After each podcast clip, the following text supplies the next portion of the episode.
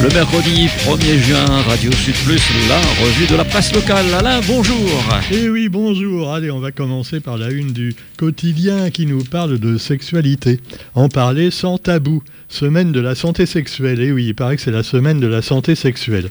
Alors, pour avoir une bonne santé sexuelle, eh ben, il faut s'entraîner, hein, Roger, de temps en temps. Voilà. Euh, mieux comprendre et maîtriser sa sexualité avec une approche positive et non pas séropositive quand même, tel est l'enjeu de la semaine de la santé sexuelle qui a débuté lundi. Des opérations de dépistage gratuites sont aussi proposées au public et on voit donc les responsables en train de discuter avec justement des, gens qui sont venus se renseigner, entre autres le docteur Catherine Go, praticien hospitalier et présidente du Corévi Océan Indien. L'actualité également, alors la polémique toujours sur les vaccins, avec, euh, vous vous souvenez hier, le docteur Bruno Bourgeon, non, d'ailleurs oui, les docteurs je crois, qui s'exprimaient sur les risques de l'ARN messager. Et là, c'est un certain Manuel Da Silva qui lui répond pour dire que finalement, les infos de Bruno Bourgeon sont des fakes et qu'en fait, le vaccin n'est pas du tout dangereux. Tenez, c'est comme la 5G, c'est pas du tout dangereux pour la santé. La preuve, c'est qu'on va nous la donner à la Réunion dans nos téléphones. Youpi Le gendarme des télécoms a autorisé hier soir les quatre opérateurs téléphoniques de l'île, à savoir Orange, SFR, Free et Zeop, à utiliser les fréquences destinées à accueillir la téléphonie mobile de cinquième génération.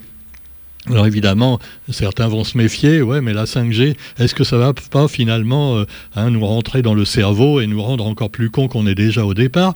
Eh bien, cela dit, euh, oui, mais vous saurez que avec la 5G, eh bien, c'est dix fois plus rapide que la 4G. Ah, alors évidemment, on a envie de prendre le risque pour pouvoir pianoter encore plus vite sur son portable ou sur ou son ordinateur ou son PC. Euh, son PC, ça rappelle un peu Parti communiste, mais ça n'a pas de rapport, sauf que ça me permet de faire une transition lamentable sur les élections à la Réunion. Alors, qui est candidat à la Réunion? Eh bien, il paraît, selon euh, le quotidien, que la droite est divisée dans la première circonscription et que ça renforce la candidature NUPES de Naillet. Monsieur Naillet, c'est le candidat qui a rassemblé un peu la gauche, Philippe Naillet, et il passe son premier grand test électoral dans des conditions idéales, mais on sait qu'il était jusqu'à présent dans l'ombre d'Erika Barex, qui est également dans la gauche unie. Alors vous trouvez évidemment des régionalistes, des écologistes, des voix citoyennes, euh, et puis vous avez les gens au centre. Alors des fois on ne sait pas trop s'ils sont à gauche ou à droite, les gens du centre. Vous avez par exemple euh, Jean-Jacques Morel, l'avocat. Euh, alors lui, c'est carrément divers droite. Et puis alors Philippe Naillet, lui, il n'y a pas de doute, c'est un PS NUPES. Alors PS, bon, le PS est plus tellement à gauche, vous me direz, mais enfin bon, ça c'est une autre histoire.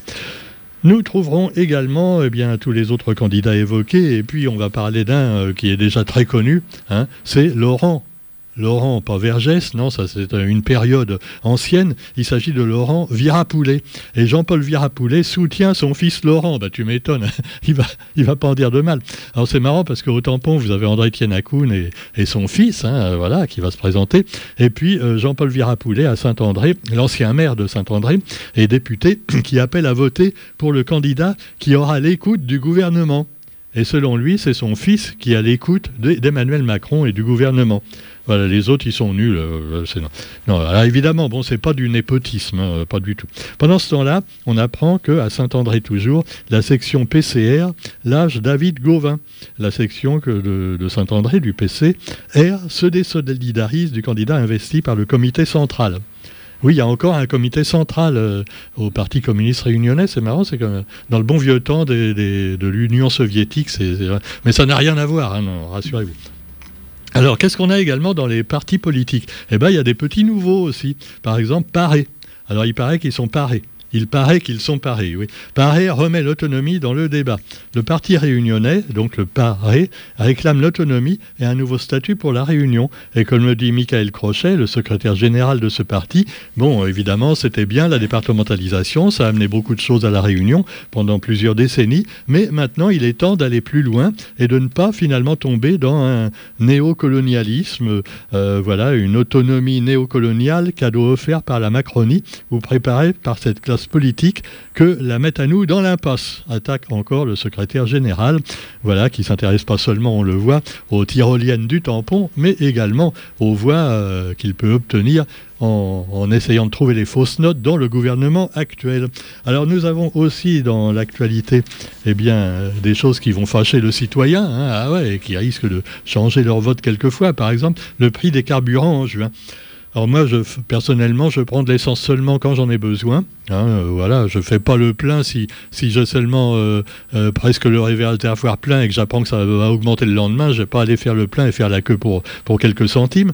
Mais alors là, vous en prenez un bon coup quand même dans les dents, ou plutôt dans le réservoir, puisque le prix des carburants en juin, là, ça a carrément très très beaucoup augmenté. Très beaucoup, ça se dit pas. Bon, je m'en fiche. Mauvaise nouvelle à la pompe et les Shadok pompaient, pompaient, et le super et le gazole augmentent respectivement de 10 et 6 centimes suite à l'envolée des cours mondiaux du pétrole et à la baisse de la parité euro-dollar. Alors moi je m'étonnais, il y a deux jours à la station, euh, il n'y avait pas un chat.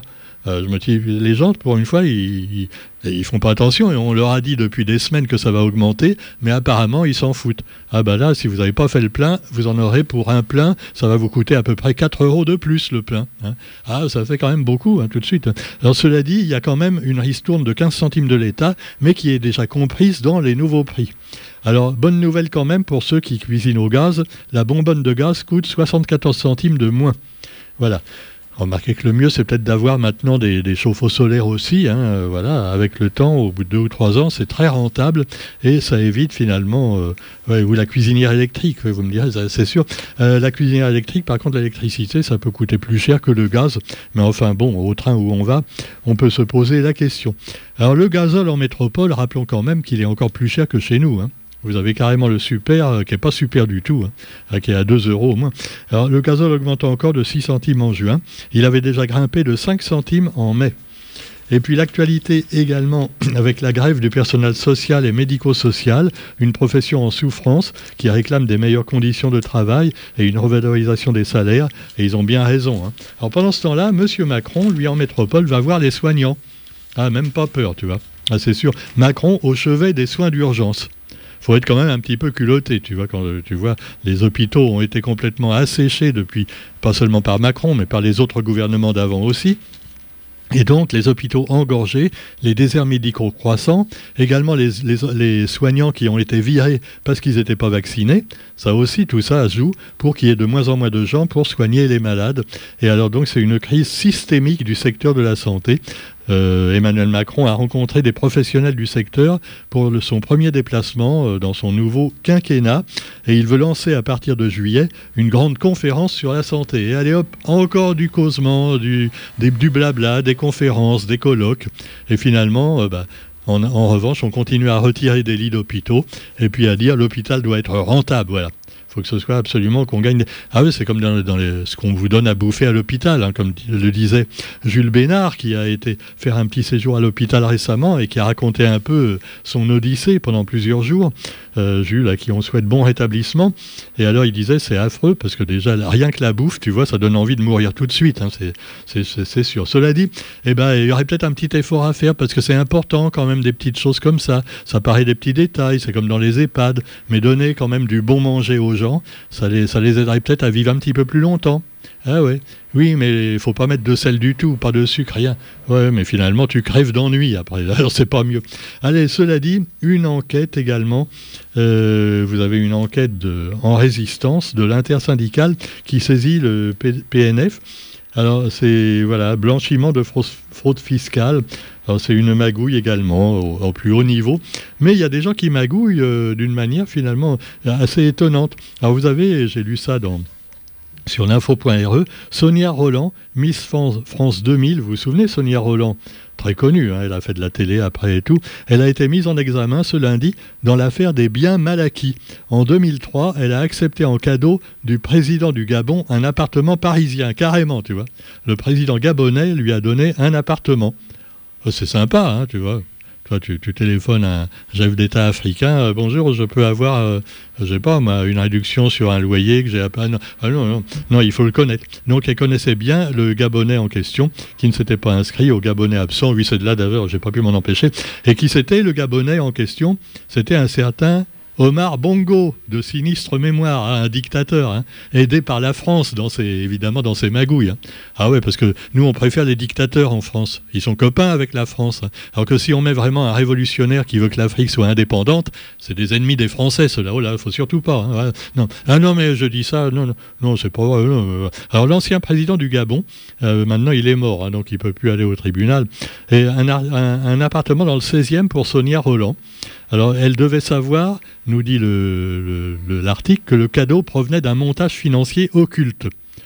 Occulte, hein, j'ai bien dit en un seul mot. Hein. Alors, elle est mise en examen pour recel de détournement de fonds publics, corruption et abus de biens sociaux, indique le Parisien. Voilà, le Parisien, un journal quotidien de métropole. Alors, elle a fait preuve de naïveté, dit-elle. Ah, ben, elle avait que 22 ans à l'époque. Tu vois, à 22 ans, tu es naïf. Hein. Surtout les Miss, hein, c'est sûr.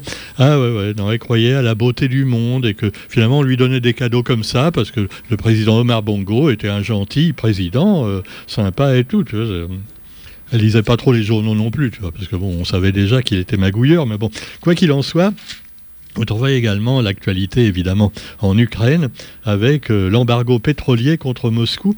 Et malgré tout ça, les forces russes progressent dans la ville clé de Severodonetsk. Alors euh, voilà, une partie est contrôlée par les Russes, a indiqué le gouverneur de la région de Lugansk. Euh, et puis pendant ce temps-là, on continue à prendre des sanctions contre la Russie. Mais apparemment, Poutine s'en contrefout complètement. Tu vois. il paraît aussi, il y a des fait, comme quoi les soldats russes n'ont rien à bouffer. Ah ouais, ouais, parce que leur ration, c'est encore pire qu'à l'hôpital de, Saint-Denis, tu vois. Ah, c'est terrible. Et donc, euh, ils n'ont rien à bouffer. Et alors, évidemment, tu me diras, dans ce cas-là, qu'est-ce qu'ils font les militaires de n'importe quel pays, d'ailleurs, pas seulement les Russes? Eh bien, ils pillent les civils, ils pillent les magasins. Et ouais, ben, c'est pas suffisant, apparemment. Hein. Ah non, non. Non, ils sont, ils sont obligés de manger du chien. C'est voilà. Alors on ne sait pas si c'est vrai ou pas. Les soldats russes qui mangent du chien pour pas mourir de faim en envahissant l'Ukraine. Alors on se demande quand même des fois s'il n'y a pas des, fake news hein, dans tout ça, parce qu'il ne faut pas non plus exagérer. Ah bah ouais, quand tu es dans un pays que tu essaies de conquérir, malheureusement, hein, euh, bah, tu piques, tu piques les biens de consommation partout, hein, tu, pilles tout. Hein, voilà, c'est sûr. les Français l'ont fait aussi en Algérie. Il euh, ne faut pas, dire de choses qu'ils fassent. Et puis les Américains, évidemment, au Vietnam et partout. Alors cela dit, non, non, apparemment, ou alors la bouffe, la bouffe ukrainienne leur plaît pas, peut-être. Ah ouais, c'est peut-être pas la même chose que les Russes, allez savoir. Bon, quoi qu'ils préfèrent manger du chien. Ah, les Russes, tant qu'il y a de la vodka, ils, ils avalent n'importe quoi. Allez, et puis les, oui, les lecteurs des journaux aussi avalent n'importe quoi, j'ai l'impression. Allez, sur ce, on vous souhaite quand même une bonne journée.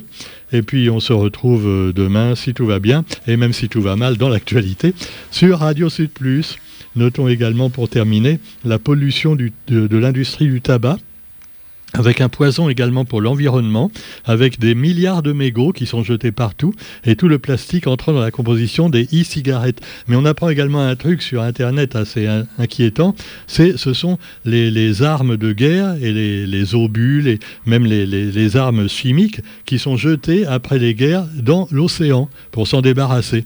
Et pendant la guerre de 40 et la guerre de 14-18, c'est ce qu'on a fait. On a jeté plein de vieux obus, et finalement ils se sont dissous peu à peu au fond de l'océan et ça risque de polluer gravement euh, donc finalement toute la nature et on s'en aperçoit, on l'avoue seulement maintenant, mais quand, quand, on interroge le gouvernement, euh, les gouvernements, ils disent ah non, ah non, non, on n'est pas au courant, voilà.